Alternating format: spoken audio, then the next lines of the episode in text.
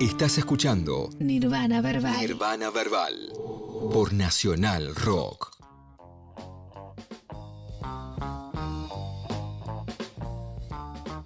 21 horas 40 minutos, seguimos en Nirvana Verbal. Ya la veo a Martu Cruz, que la tengo literalmente. Ahora siento que le hablo a Martu. ¿Cómo te va, Martu? Muchas gracias por venir. Te admiro un montón, te lo dije miles de veces, pero por chat siempre. Eh, en un rato vamos a hablar con ella, que es eh, escritora, que es poeta, que le gusta leer eh, y que a la vez entendí que te gusta bastante el hip hop. ¿O te gusta un poco? Sí, en un rato nos va a contar porque le pedí que elija unas canciones y en un rato van a ver cuáles son. Pero tenemos dos invitados, Flor. tenemos dos invitados ahora, en este momento en este del programa. En realidad tenemos tres con Martu, pero con ella vamos a hablar en un rato. les voy a pedir a ellos que se presenten cada uno para que ustedes también del otro lado puedan distinguir la voz de cada uno de nuestros eh, invitados. Porque bueno, eso pasa en radio, que yo de repente le digo Cromenkier, pero después dicen quién es quién. ¿Entendés? Entonces, chicos, preséntense ustedes, nombre, colegio, AKA. No, mentira. preséntense como quieran, pero cada uno que, para que se pueda relacionar voz con nombre. Bueno, buenas noches, chicos. Yo soy Chrome, tengo la voz más gruesa. Ahí va. Soy más fachero. Yo soy el Barry White del grupo. eh, nada, yo, soy, el hermano mayor. Ah, para, yo soy el hermano mayor, porque siempre nos preguntan, ¿son gemelos? No, no somos gemelos. Somos, nos llevamos cinco años de diferencia. ¿Cinco años? ¿Cinco años? Sí, sí, sí. Bastante. Bastanete. Yo soy Emki. Hola, me presento. Soy tenor y canto mejor que Chrome. Nada, tengo 20. 22. ya no te acordás de, de Colegio. No importa, no importa. Vivimos en Necochea mucho tiempo. Chicos, recién estábamos escuchando una canción eh, que, siento que, es importante para su carrera, ¿no? Estábamos escuchando a Mi Reina y quiero que, me cuenten un poco de ese tema, después nos cuentan un poco más sobre su historia, pero como justo la acabamos de escuchar, ¿no? Aprovechemos. ¿Qué onda esa canción? ¿Cómo surgió? Y bueno, hoy es bastante importante su repertorio, siento. Sí, sí, eh, en nuestro repertorio es bastante importante ese tema justamente porque es un estilo que nosotros los tomamos como estilo de vida mucho tiempo de nuestra vida, lo que es más punk, pop punk, ¿viste? Porque somos de la costa, o sea, vivimos muchos años en la costa, surfeamos y bueno, ¿viste? Siempre escuchamos, por yo siempre escuché bandas como The Offspring, Blink. Uh, bandazas. Claro, me, iba a la mañana a surfear con, con, los chicos y agarramos las tablas, auriculares y hasta llegar al mar nos sacábamos y escuchábamos eso, ¿viste? Entonces eh, nos sacamos las ganas ahora que, se puede ya fusionar todo, ¿viste? no, se cierra tanto en lo que es trap o lo que sea, ¿viste? Sí, también que, ahora tenemos como más recursos como para hacerlo. Por ahí antes nosotros queríamos tirar para ese lado, pero no, no teníamos gente trabajando con nosotros que nos pueda alcanzar un poco a ese lugar. Y o sea, el tema es con Ross, eh, mando un saludo, eh, un hermano, produce una banda y es multiinstrumentista, el chabón, tipo toca todos los instrumentos. Eh, claro, fue llegar, escuchar la guitarra del chabón y decir, uh, amigo, vamos a hacer esto. Vamos con esta de una. Esto. Y salió ahí, me acuerdo que salió en un día y lo dejamos. Lo dejamos, lo dejamos, lo dejamos, tipo como que, viste cuando grabás una maqueta y decís, bueno, suena piola, pero la dejo ahí y sigo trabajando.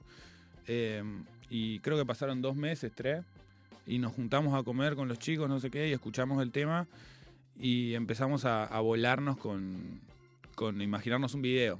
Dijimos, bueno, podríamos poner un ring de boxeo y locos que se agarren a piñas ahí y que aparezca Michael Jackson y que aparezca tal cosa y que aparezca... Michael Jackson en el psicólogo, ¿entendés? Y hay un psicólogo Claro, parece. justo era como la época de, Navidad cuando lo filmamos y aparece Papá Noel con un duende ahí repartiendo regalos. Fue como que mezclamos un montón de cosas y, y nada, quedó re piola. Y a la vez lo utilizamos como publicidad para nuestra marca de ropa, que yo tengo una marca de ropa con Cherry, la chica está ahí sentada, que es mi socia, mi prima.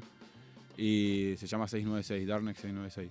Y bueno, pintamos toda la, la casa de 696, todo muy punk muy punk, pero también llevado con, muchos colores. Toda nuestra ropa tiene como mucha vida, ¿viste? Mucha. Una estética muy. Muy dark retro y también y dark, sí. me encanta. ¿Viste ese futuro que nunca llegó, que te muestran en, Volver al Futuro? Sí, ¿Viste Biff? Cómo está vestido Biff, eh, cuando van al futuro en las patinetas voladoras. Así. Sí, la hoverboard, sí. sí.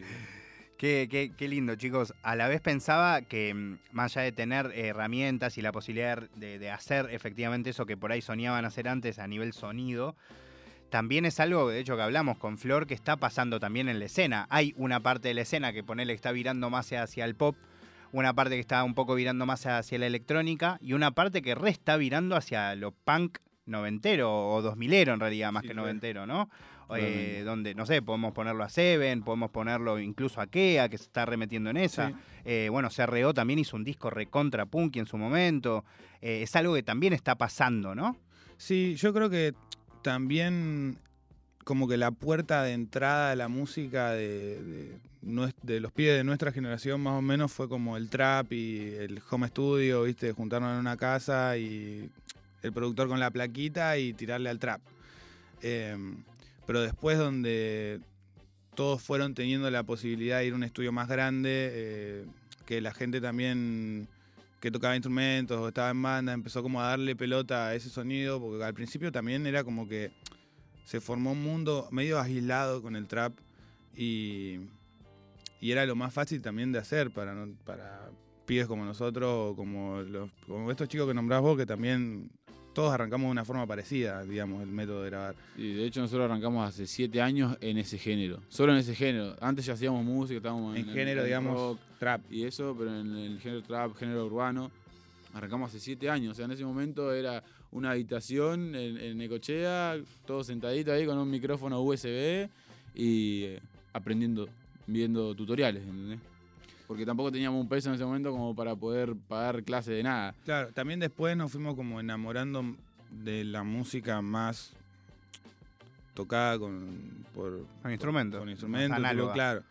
Eh, y ahí tipo nos enviciamos con eso. Pero sí, yo creo que a todos los pibes le habrá pasado algo parecido en ese sentido. Eh, esto que contaba me parece súper interesante porque hay muchos artistas de, como que te diga, de sí, 27 años para abajo, que hablan de estos momentos, ¿no? Como de eso, del home studio, de lo artesanal, de lo casero y diga aprendiendo. ¿Ustedes pudieron ir tomando herramientas que hoy en día eh, están utilizando, por ejemplo, en ese momento?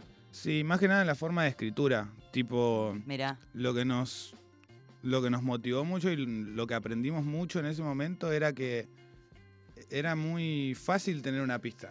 O, o porque el productor que estaba con nosotros hacía tres pistas en tres horas, o porque agarrabas en YouTube, ponías instrumental, no Type sé beat. qué. Sí, Claro. eh, totalmente. Entonces una. desarrollaba una banda la, la escritura. Era como que por ahí en, en un día te hacías cuatro temas, porque te daba el tiempo, ¿entendés? O sea, pues lo escribías y, y nada. Y hoy en día es como que por ahí mezclamos el, el, el fla de, de la música como con un poco más de proceso y más de, de trabajo y tiempo de meterle a eso, pero las letras y eso lo, escribimos al toque. O sea, y en no la, en tardamos la casi nada. producción misma, ¿ustedes este, están trabajando como a la par de, de la gente que produce con ustedes? Meten mano ahí. Sí, es como que no producimos, pero sí nos gusta acompañar a Ese proceso. ese proceso de, de También producción. es mucho. Nosotros tocamos la guitarra los dos, ¿viste? Entonces agarramos la guitarra, sacamos notas, le decimos, mira, vamos por acá, meterle una melo así. Eh, lo que lo que más sacamos de todo este tiempo laburando fue el oído.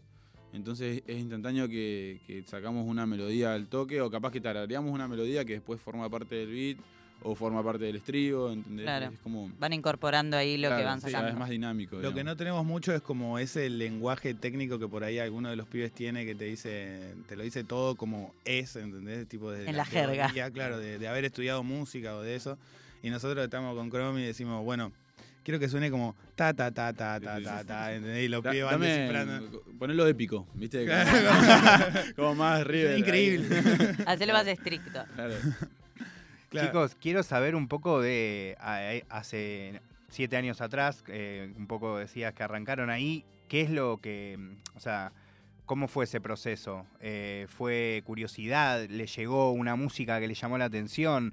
¿Tenían alguien cerca que estaba empezando a producir y lo querían copiar? ¿Cómo- ¿Por qué fue ese arranque ese, hace siete años con ese micrófono USB? Digo, ¿por qué? Y fue muy loco. Yo arranqué por, por mi cuenta. Yo estaba viviendo en Mar del Plata en ese momento. Enki estaba viviendo en, en Necochea con mis Ah, viejos. vivían en porque lugares distintos. Él, él vos que tenía 14 años, por ahí. eh, 15, era- sí, era más o menos. Y yo ya me había mudado de la ciudad, ¿viste? estaba en la universidad y eso, y me juntaba con todos pibes. ¿Qué estabas estudiando? Estaba estudiando turismo. Era re chico todavía, ¿viste? Pero me venía bien todo, pero no, no era mi camino, evidentemente. Ok. ¿O sí? O Tenías, capaz- que, o re- capaz que hacer turismo de otra manera. Claro, fue hacer turismo para ir a- ahí, ¿viste? Y, O el Y- turismo mental, y con las salía, letras. salía al recreo, me ponía a rapear con compas, iba al laburo, tenía compas que, eh, que también rapeaban, ¿viste?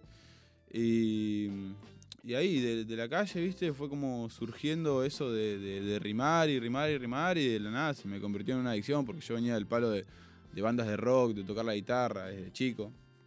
Y, y fue como que hubo un tiempo no lo hice y después volví a encontrar el mismo el sentimiento, pero haciéndolo por hacerlo en, en una esquina, en una plaza, donde sea y a la hora que sea. Y, y un día me, me llamó un amigo y me dijo, che, vos sabés que tu hermano la está rompiendo en la ciudad en eso, viste, que me escuchaba rapeando a mi amigo y me dijo que él la estaba rompiendo y que le Pero estaba vos no lo sabías. Yo no lo sabía. Ah, me Pará, pará, pará, Esta historia es maravillosa. buenísimo. Yo nunca digo nada. Tipo, yo hago. Tipo, después si te veo te cuento todo junto, ¿entendés? Pero tipo, no, no, no nos veíamos. por Por mucho. ahí estábamos tres meses sin vernos, porque yo estaba yendo a la escuela ahí, él estaba estudiando en Mar del Plata porque no había carrera de turismo, digamos, en Necochea, no hay como muchas carreras para estudiar. Eh, y nada, yo estaba metiéndole a las compes porque me acuerdo que me habían mostrado una, una competencia de unos locos ahí estaban freestyleando y los vi en una plaza unos pibes que estaban rapeando y corte, me flashé con eso y dije, uh, quiero hacer lo que hacen estos pibes. me pareció que era para mí, no sé. Y yo era una persona que todo lo que arrancaba lo dejaba. Me gustaban muchas cosas, me gustan muchas cosas, pero Vos todo estás en Necochea, en Necochea. en por donde ahí- la escena de freestyle en ese momento era pequeña, la verdad. O sea, Muy pequeña. Cacha, de hecho, todavía no era conocido. No, y Cacha de Lobería, que es Ahí un lugar Lobería, claro. pero siempre se cruzaba Necochea. Es más, competimos un par de veces justo en esa época. Y, y nada, esto es, a, a mí lo que me despertó eso, ese amor y esas ganas de hacerlo fue que, tipo, la música es lo único que yo seguía haciendo todo el tiempo y nunca dejé de hacerlo y nunca me aburrió, nunca me cansó, nunca nada. Tipo, siempre para mí es re divertido y me pongo a hacer música y la paso re bien y tipo no me había pasado nunca con nada. O sea, todo me gustaba, me enamoraba dos meses de cualquier actividad. Sí, a mí me pasó sea con muchas sea, cosas y, y chao, Me lo la- dejaba. me- ¿entendés? Me pasa a veces cada tanto. Sí, No les voy a Sí, me mentir, pasa. soy grande. Me pasa, me pasa, pero tipo yo, como con la música encontré ese lugarcito Claro. donde yo poder ser yo, digamos. Tipo, y, Y que se bien. mantuvo. Y que se mantuvo y yo creo que se va a mantener siempre. Pará, pues tengo un montón de preguntas ahora. Primero es, eh, ¿vos sabías? O sea, él no sabía que vos estabas eh, Yo tenía la cabeza en cualquier lado. ¿Vos sabías que él estaba rapeando? No, No. no. Y, lo que ahora quiero saber es, cuando te enterás, ¿qué, qué, qué haces? Eh, y Pero le- o sea, al ¿te toque la relajás? leí, Es al toque la tipo, leí "Che, y le pará, dije, Me "Che, imagino un momento muy, misma". pero me estás jodiendo. y- Hermano, ¿qué onda? Yo encima de ese momento también está- estábamos los dos en cualquiera, ¿viste? Cuando en tu vida estás en cualquiera, no sabes ni para dónde vas, tu viejo te dice hacer una cosa, vos querés hacer otra, y bueno. Y fue que le dije, che, hola, vos así que estás compitiendo, me dijeron, bueno, bien ahí, no sé qué, este fin de voy. Yo no iba nunca, y dije, bueno, este fin de voy. Y fui, no sé, habré, creo que llegué un viernes a la mañana, tengo el, recuerdo de llegar al tipo mediodía y que estaba llegando del colegio, sentado frente a una computadora, improvisando, y, me senté a escucharlo. Y estuvo como dos horas improvisando sin darse cuenta de que yo estaba ahí y, me volé. Dije, uh, está, talentazo. Me volví loco, ¿viste? Porque fue como ver a mi hermano menor que no veía hace un montón, que la estaba rompiendo en algo que yo ya estaba haciendo allá también. Qué fuerte. Y sí, y bueno. Después, bueno, competimos todo y hasta- yo hacía música y él seguía rapeando hasta que un día le dije, che, vamos a hacer un tema, la vamos a romper. Y sacamos ese tema que hicimos juntos y romp- la rompimos fuerte. en La, la rompimos la ciudad mal. Instantáneo O sea, fue, instantáneo que los boliches que no nos dejaban pasar, porque nosotros éramos unos quilomberos terribles. Me gusta que lo acepta. Sí, nos empezaron a llamar para que vayamos a tocar, y nos pagaban, y los, pato- y los dueños de los boliches le decían a los patodicas, Ahora pasa. ahora pasan ellos, ¿eh? y los patodicas todos rodeados, ¿viste? Sí. Te juro, estuve un año sin pasar al boliche y Sí, a mí no me dejaban me pasar ningún rebotaban, me rebotaban, me rebotaban. Por mis hermanos. Eh, Yo no Ah, era, era el legado, claro. claro, yo no era tan de pelear. Sí, pero no tanto como esto. Cosas que, viste, en las ciudades chicas, que a veces Claro. pasa. Hay mucha bronca por muchas cosas. Uno se imagina que es tranquilo, pero en realidad en eso no. Pero uno también va aprendiendo. Che, y ese tema, el que el primero que sacaron juntos, ¿cuál es? Eh, Addicted Love se llama, está en Spotify, no está en YouTube por una cuestión de que el video, la verdad, se iba. Ok. Sí. ok, ok, ok. Pero está en Spotify, está, para que la gente lo vaya a buscar. Qué capos, Sí, amigos. Se iba, ¿no? Me parece. Era demasiado para la época. Claro. Por eso mismo pegó. De hecho, había. Para el perfil que conocían los patobas, Mirá, por ejemplo. mirá, yo te cuento cómo fue el, el tema. Tipo, sacamos la canción, la canción una letra mega explícita, lo más explícito que te puedas imaginar, y el video Muy lo de la época también. La el época. video iba muy con la letra. Bueno, el otro día justamente Claro. hablaba de cómo ponerle Bad Bunny. Tipo, hoy que canta, Titi me preguntó, de hecho la escucha mi hija, ¿entendés? Como, o sea, le Yeah. pongo una canción del 2017 de Bad Bunny, Le tiene que No, tapar las orejas. la me meten preso, amigo. Claro. O Sí, sea, sí, sí. Bueno, real.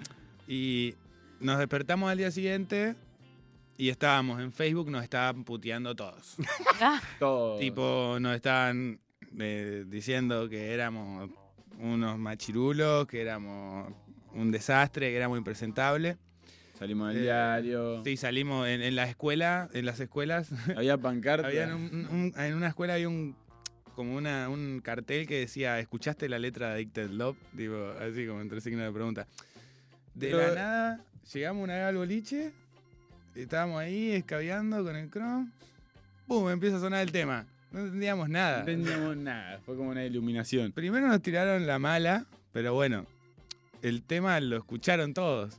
Entonces en un tiro había un par que nos estaban tirando la mala, pero por esto mismo, porque era como un poco adelantado, ¿entendés? Tipo, después todos hicieron eso y, y hablar de un montón de cosas peores, ¿entendés? Y nadie le dijo nada.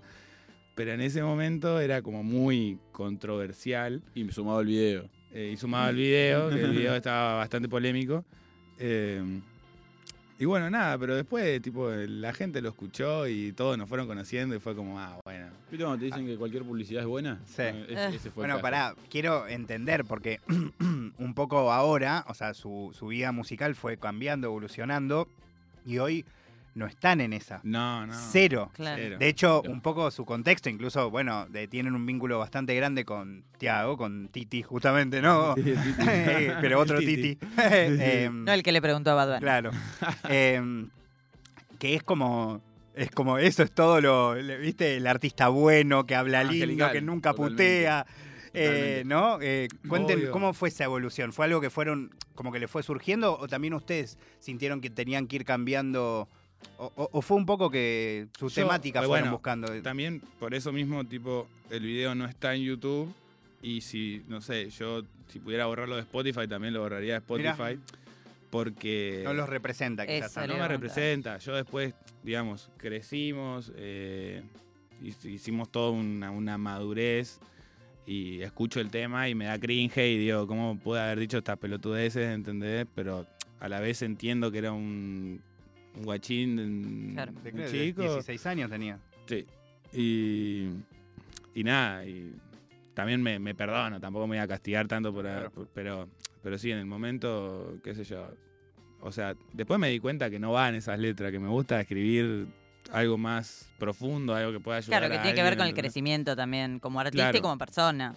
Claro, en ese momento era mi primer tema, poner, y era el, el Sí, tercero era solo del- hacerlo explícito. Hoy en día eh, lo, creo que conectamos más con nuestra alma para escribir, ¿viste? Lo llevamos de una manera mucho más profunda y lo que realmente queremos transmitir, eh, cosas que, que nos representen, que salgan del corazón de verdad, ¿viste? Porque por algo hacemos la música que hacemos. Claro. Porque también en, cierto punto, por más que, que lo que decíamos no era, ¿entendés? Tampoco lo que nosotros somos, era solamente escuchar temas de, de Bad Bunny o de, Pilluela, era, o de esos chabones y, tratar de copiarlo, ¿entendés? Claro. Eh, nada, no- me, me olvidé de lo que iba a decir. Un Se bucle- entendió el camino por donde tuvo un iba. bucle te digo. mental, perdón. No, lo que, iba, lo que estabas diciendo era como que en ese momento era más copiar la, la- la Claro. manera de que Claro. era el contexto. No Claro. tanto lo iba quizás tan decir. auténtico de lo que te pasa a vos, por ejemplo, Anuel, hoy. Bad Bunny, digo, todos era, hablaban. Era un eh, poco de eso, sí, sí. y querer también en traer eso. Argentina también empezó a pasar. Sí, así. a ver, de los eh, hoy en día artistas más que se Duki reconoce, o sea, mismo. los artistas que eh, incluso gente más grande de edad reconoce Easy. como progres, por ejemplo, Residente, tiene temas muy explícitos también. Bueno, hasta el día de hoy. eh, por e- Hasta anteayer. Exacto. Entonces es como, bueno, tiene que ver con lo que ustedes decían también, ¿no? Con el crecimiento como personas, como artistas y eh, cómo evoluciona también toda la escena hacia un lugar quizás esto más auténtico también y de lo que les pasa. Obvio. Aparte, como que hoy en día también elijo mostrar otra cosa. O sea, elijo mostrarme a mí. Claro. En ese momento era todo corazas y caparazones y caparazones y claro. Algo súper banal y sin nada profundo, ¿entendés? Porque no tampoco me permitía abrirme.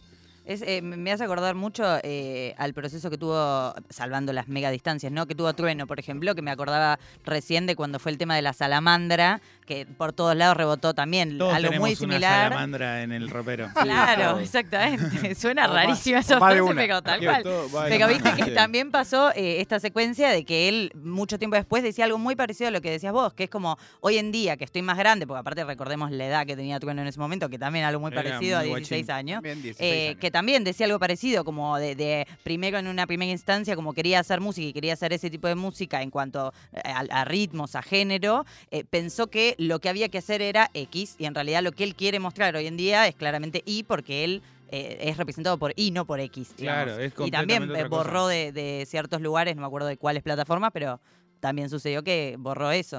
Es que por ahí había gente que me decía, o nos, nos decía, tipo, no lo borren, no lo borren, déjenlo. No, pasa que cuando sos chico no, no sos consciente de- de- del impacto que tenés en el otro, Claro. ¿viste? Porque vos estás... eh, Y tampoco uno, me imagino, uno no imagina la vida que vas a tener hacia adelante. No, No, claro, olvídate. y Después más adelante.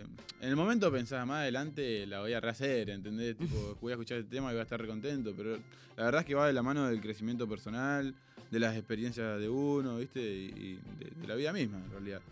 Chicos, no quiero quitarles mucho más tiempo, pero sí quiero hacerles algunas preguntas antes de, de que sigamos el programa y que entrevistemos a Martu. Eh, primero, me interesa saber un poco cómo aparece Tiago en su vida, que sé que fue muy importante, más allá de la figura, no se los pregunto porque lo conocemos, porque la gente lo No, conoce no. más eh, en general hoy, sino porque sé que está vinculado con, con ustedes desde hace bocha de tiempo. Sí. Eh, de hecho, hacen música desde hace bocha de tiempo, desde a- antes de que él se pegara también. Eh, y también es lindo cómo hasta el día de hoy mantienen ese vínculo y se recontra retroalimentan. Eh, nada, como amigos, supongo, me interesa saber un poco cómo es ese vínculo, cómo arrancó. ¿Querés contarlo? Eh, sí, el, el lazo arrancó porque en que había sacado un tema que se llamaba Esa Gata y Tiago lo etiquetó en una historia escuchando el tema, ¿viste? Fue así muy de la nada. Bueno, él, él Orgánico, como dicen orgánico, ahora. Totalmente. y era un momento en el que nosotros ya hacíamos música hacía como, no sé, dos, tres años más o menos. Y era un buen tema para el momento ya, ¿viste? Y fue como que él habló con, con Tiago, dijeron vamos a juntarnos, se juntaron, hicieron un tema, Bandolero se llama, está en YouTube y le fue bien, le sigue yendo bien de hecho el tema. Y bueno, ahí ya la siguiente vez vinimos a filmar el, el video, ahí lo conocí yo, a Tiago, y nos volvimos como inseparables, ¿viste? Fue como... en- Fue como en- mucha conexión. Fue mucha conexión, hablábamos el mismo idioma, ¿viste? Cuando hablas con el mismo Sí. idioma. Teníamos persona. también el mismo hambre, como Sí. que eso también es algo que compartimos, que nos une mucho. Onda, todas las charlas, ponele las charlas antes de, de que todo explotara, ¿entendés?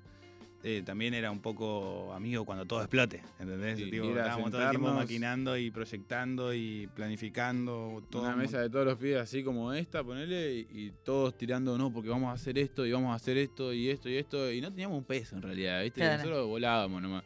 Pero la, la realidad es que de a poco lo fuimos construyendo, ¿viste? Paso a paso.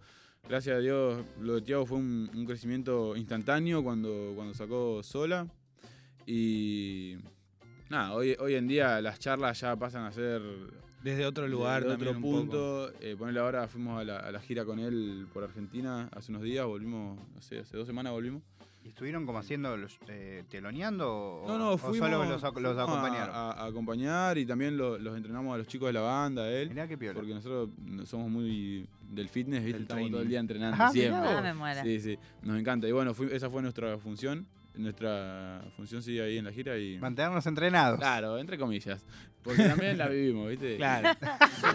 fue ir a disfrutar Claro. también. O sea. Un poco y un poco. Fue, ir a y bueno, las charlas ahí ya pasan a ser como. Mirá dónde estamos, ahora bueno, ahora el siguiente paso es esto, pero ya es real. Es Claro. otra cosa hablarlo cuando... Es real, pero es difícil de creer a veces. Es difícil de creer. No, nadie cae. ¿Entendés? Claro. Acá, nadie cae. Es como que siempre estamos mirando para todos lados decir, Te, wow. te despertás a la, a la mañana con una ventana llena de montañas y decís, oh, alto flaco. ¿Qué onda? un café", ¿entendés? Como Acá que donde la dejás estoy. pasar, pero a la vez eh, tenés un segundo de impacto Claro. por dentro. Y nada, bueno, es hermoso. Y algo que también me interesa saber, que es una, por ahí es una pregunta un poco más banal, pero ¿qué onda eh, una vez que, eh, que Tiago empieza a tener mucha más visibilidad? Me da curiosidad que cuenten cómo empiezan a funcionar esos temas, esos mismos temas, que ya les venía yendo bien, porque Sí. tenían muchas escuchas tanto en Spotify como en YouTube para lo que era esa época. Pero como me imagino, debe haber... como Retroactivamente. Claro, como de repente empiezan a caer. eh, ¿Cómo fue esa situación, Que no? Era como. Porque además de haber ido de a poquito a tú, tú, tú, subiendo. Pasa lo que pasó con Tiago fue que, o sea, cuando él se pega, se pega Zarpado. pero escandalosamente, ¿viste? sí, Porque sí. hay pibes que se pegan y se pegan sí. más tranqui o meten un millón o meten dos millones de O reproducciones. se pegan en ciertos círculos o en ciertas Claro. edades. Tiago trascendió Se- bastantes se generaciones. fue, tipo, Sí. se fue con la Se gente fue de- distintas, sí, se fue mundial, literalmente. Literal. Eh, entonces, no sé, en, en temas que, que teníamos juntos, poner, tenemos un tema que habíamos sacado hace dos años y tenía, no quiero mentir, pero creo que tenía 50.000 visitas. Que ya era un montón Que para era un ese montón. momento. Era un montón para ese momento, era un montón para nosotros y para las expectativas que les poníamos los temas, digamos. Y hoy en día tiene 8 millones y más en, en YouTube, en Spotify Tranqui, también. por suerte. Sí, Se sí, fue a sí. la mierda todo. Eh, y en, en Spotify también tenemos un disco que hoy tiene 4 millones en, en- en Spotify, tipo una banda. Y nada, no sé, o sea, Es una locura. es una locura y, viste, es, es loco porque esas cosas pasan orgánicamente o no pasan, viste, Eh, también. Fue como... No sé, como que nunca se buscó eso, ¿entendés? Pero pasó y está repiola que haya pasado. Sí. Pero creo que fue como una re sorpresa eh, en, en un tiro, porque una cosa era la alegría de wow, se repegó uno de mis hermanos, ¿entendés? Uno de mis amigos, la está reventando toda. No, pero a la vez recontra a- tiene que ver con ustedes, claro, directamente. A o la sea, vez termina impactando. Claro, en, en uno y también tipo vos tenés, o sea, no sé, querer aconsejar a tu amigo de, che, amigo, tenés que estar re pillo en todo un montón de cosas y yo también tenía que estarlo, él Claro. también tenía que estarlo, ¿entendés? Era como que, wow. Eh, entonces fue un, fue un quilombo lindo, ¿entendés? Fue algo muy lindo y a la vez fue como medio un, un quilombo porque veníamos muy delante. Claro, además eso los expone en algún punto a darse de frente con su carrera. Es Sí, tipo, Es como, bueno, ya listo, está, ya tienen está. una En carrera. la oreja, claro. Ah, es que O sea, ya la tenían, ¿no? No es que no estoy diciendo que no, pero es como. Pero, sí, pero arranca ahí también No a sé la si. vez. ar- Pero bueno, sí. Sí, no, pero a futuro te ofrece como nuevas puertas, digamos. También para el mundo Sí. de la- de- de- del arte, como que arranca ahí. Lo otro sí cuenta como trabajo y cuenta como un tipo de preparación, pero nosotros, no sé, al menos yo siento que mi carrera arrancó hace un año. Claro. Más allá Sí. que hago música hace mucho. Es, es como que ahora sentimos que el pie está dentro. ¿Entendés? Claro. Antes es, es todo un proceso en el que tenés que ir cruzando obstáculos, encima que eh, cuando vos recién arrancás no cobras un peso eso, ¿entendés? Te No, tenés que rebuscar. Pura nosotros- inversión, todo. Claro, nosotros nos venimos a Baire con mi hermano a- así sin nada. Con 10 lucas. y Con 10 Y lucas, sin lugar para. Gastamos el mismo día que vinimos y después a buscártela, ¿entendés? No podés andar pidiendo ni nada, porque tampoco es- es- está, forma parte de nuestros ideales eso. ¿viste? Ni Entonces- del plan, ni de nada. O sea, el, el plan era venir y, y romperla con la música. Claro. tipo.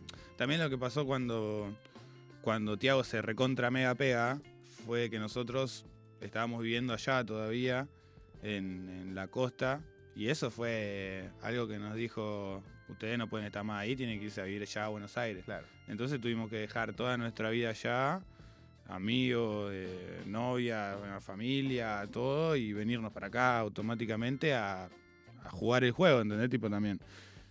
Que no sabíamos que era un juego, ni sabíamos que, qué pasaba. Nosotros solamente hacíamos música por amor Entraron a una la sala de escape.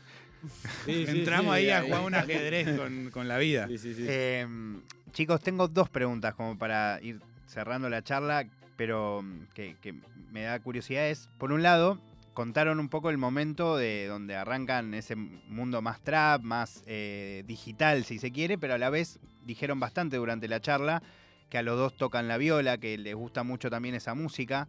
Quiero como mm, saber cómo, si bien eh, pusimos eh, incluso mi reina todo, pero cómo fue ese momento en donde ustedes ahí dijeron, che, ya tenemos las dos cosas, ¿no? Como estamos ahí como en el mundo más trap o más urbano, ¿no? ¿Por qué no le metemos esto también, ¿no? Como mezclamos estas cosas. Para mí fue.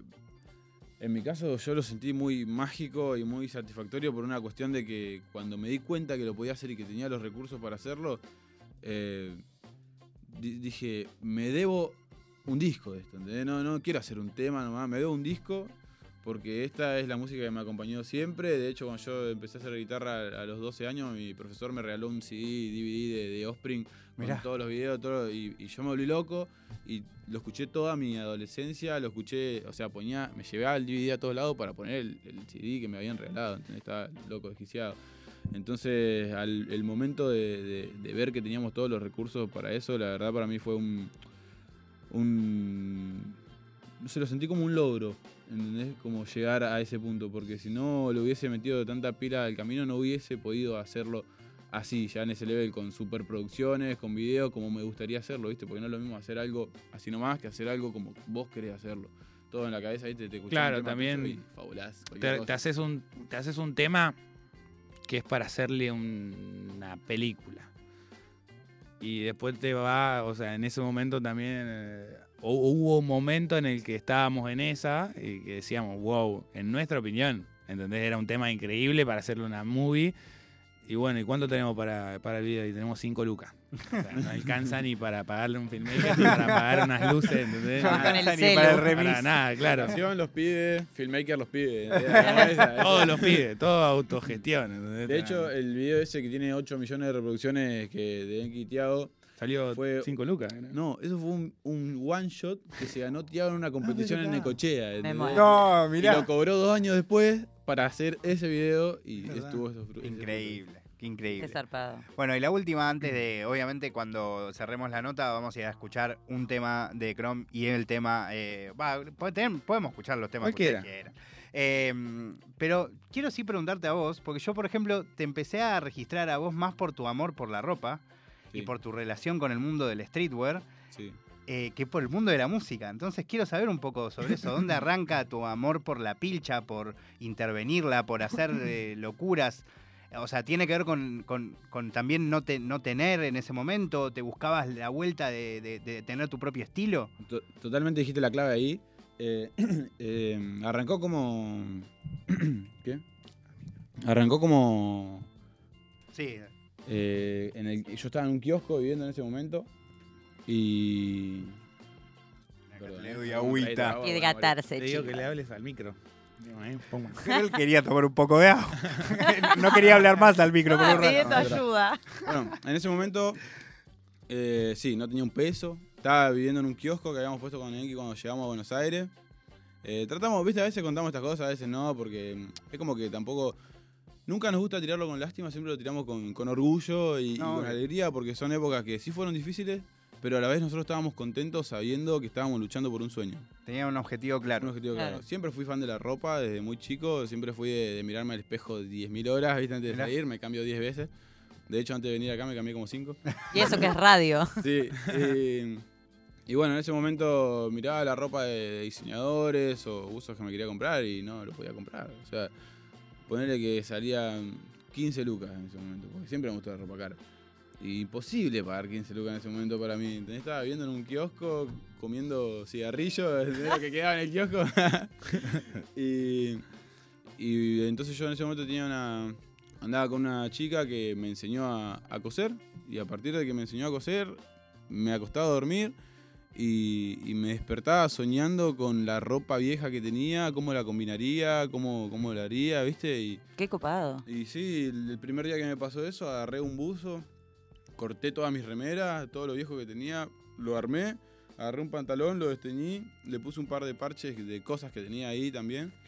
Y. Alto uso. Alto uso. Bueno, eso, ese outfit es, eh, tiene una buena historia porque así yo estaba haciéndolo en la B.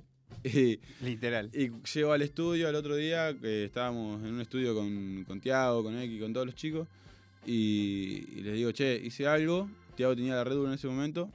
Digo, me gustaría que, que te lo pongas si te gusta. Me vuelvo loco, no sé ¿es qué". el buzo con el que le gana Acru? No, no, no. Ah, no me vuelvo loco. No, pero es mejor. Porque el chabón agarra el buzo, agarra el pantalón y se volvió loco. Y agarra y dice, no, pero la semana que viene filmo un video con Rusher, no sé qué, pum. No. Y bueno, es el buzo y el pantalón que usó en Cerca de ti original. Nah, el segundo tema de sola. Y ahahí ya Chrome era Sí, el diseñador pegado, increíble. Era Fue buzo. como pum.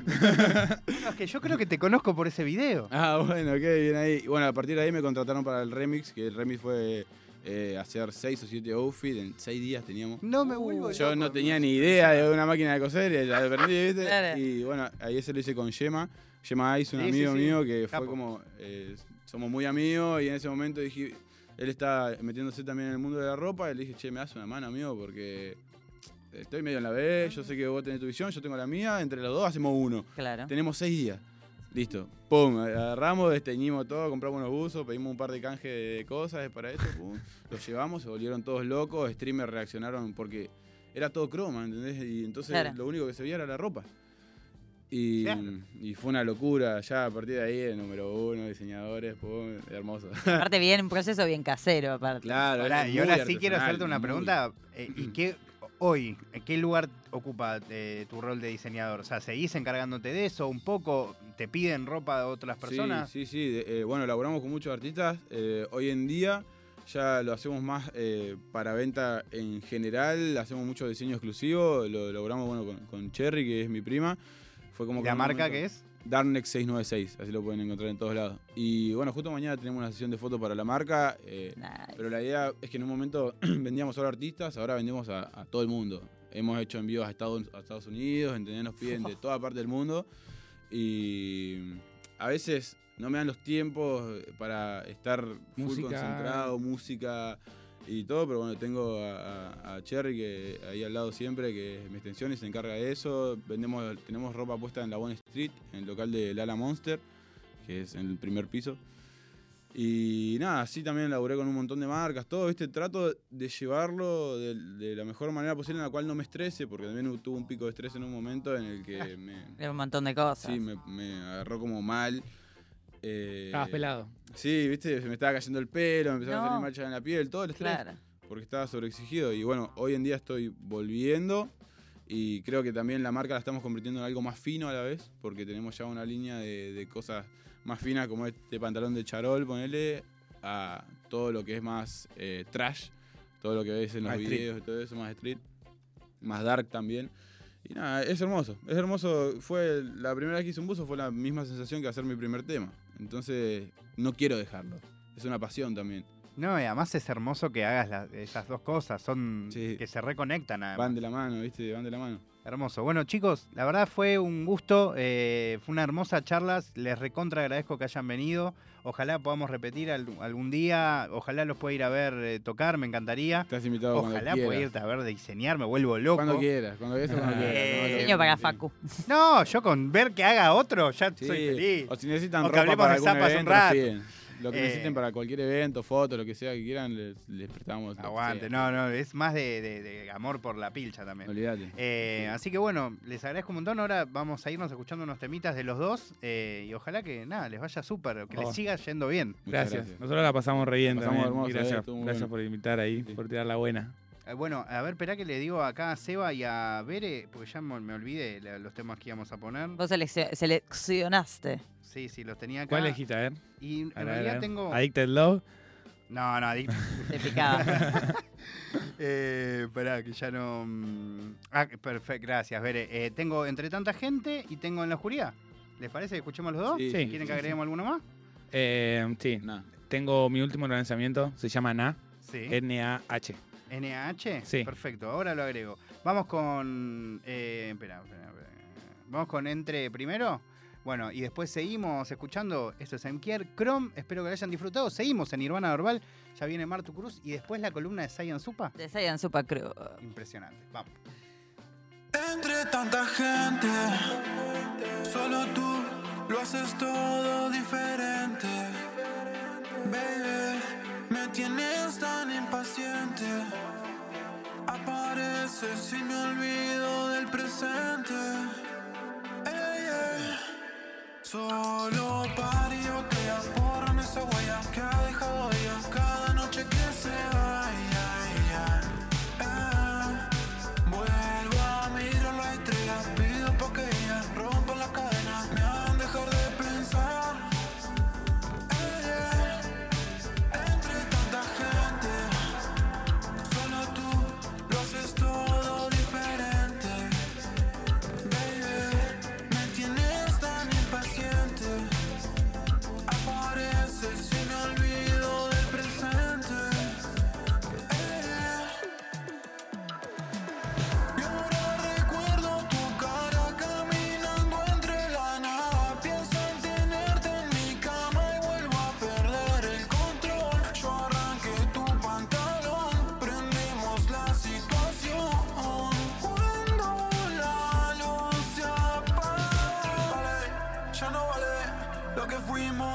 Ya no duele, ya no sales, ya no hay planes, ni reímos, no hay señales, baby, no, ay no. Nuestro sueño solo se olvidó y ahora no